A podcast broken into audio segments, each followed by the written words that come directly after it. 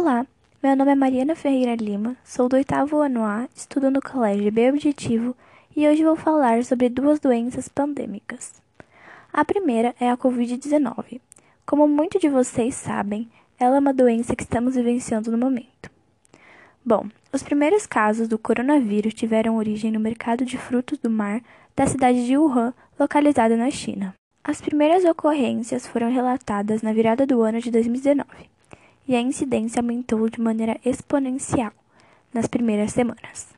Acredita-se que o vírus SARS-CoV-2 possua como hospedeiras determinadas espécies de morcegos e o pangolim.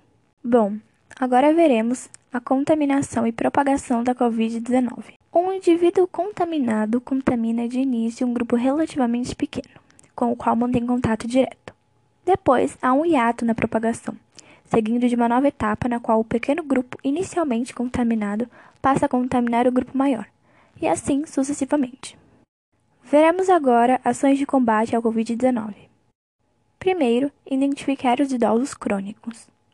Enviar mensagens informativas direcionadas a esse público. Criar uma central de atendimento exclusiva. Fa...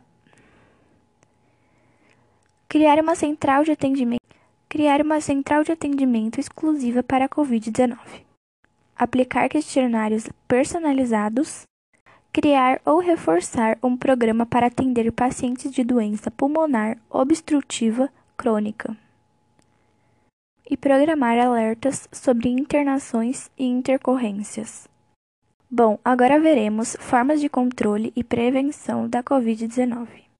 Higiene frequente das mãos com água e sabão ou preparação alcoólica, evitar tocar olhos, nariz e boca sem higienização adequada das mãos, evitar contato próximo com pessoas doentes, cobrir boca e nariz ao tossir ou espirrar com o cotovelo flexionado ou utilizando-se um lenço descartável. Ficar em casa e evitar o contato com pessoas quando estiver doente. E por último, mas não menos importante, limpar e desinfetar objetos e superfícies tocados com frequência. O número de casos com pessoas com Covid são 175 milhões de pessoas aproximadamente, e 3,72 milhões de pessoas em óbitos. Bom, agora irei falar sobre a doença da AIDS. A AIDS surgiu a partir de um vírus chamado CIV, encontrado no sistema imunológico dos chimpanzés e um macaco verde africano. Apesar de não deixar esses animais doentes, o CIV é um vírus altamente mutante que teria dado origem ao HIV, o vírus da AIDS. Bom, agora veremos a propagação e contaminação da AIDS. A AIDS é transmitida pelo contato desprevenido com o sangue, sêmen, leite materno e fluidos vaginais infectados pelo vírus. Por tal motivo, o uso de instrumentos perfurocortantes sem terem sido previamente esterilizados, transfusão de sangue contaminado, sexo oral, anal e vaginal sem uso de camisinha, e gravidez, parto e aleitamento de bebê cuja mãe é portadora são uma das principais formas de contágio. Veremos agora ações de combate à AIDS. A realização de testes rápidos que são de fácil execução e podem gerar resultados em até 30 minutos.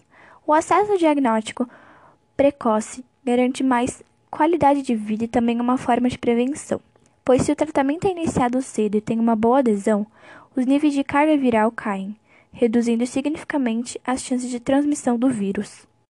Agora falarei sobre as formas de controle e prevenção da AIDS.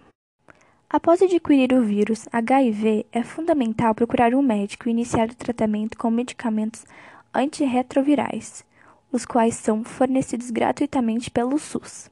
Apesar de não atingirem a cura, os fármacos utilizados nos coquetéis atuam no combate ao vírus, evitando que ele se multiplique, aumente a carga viral e invada novas células.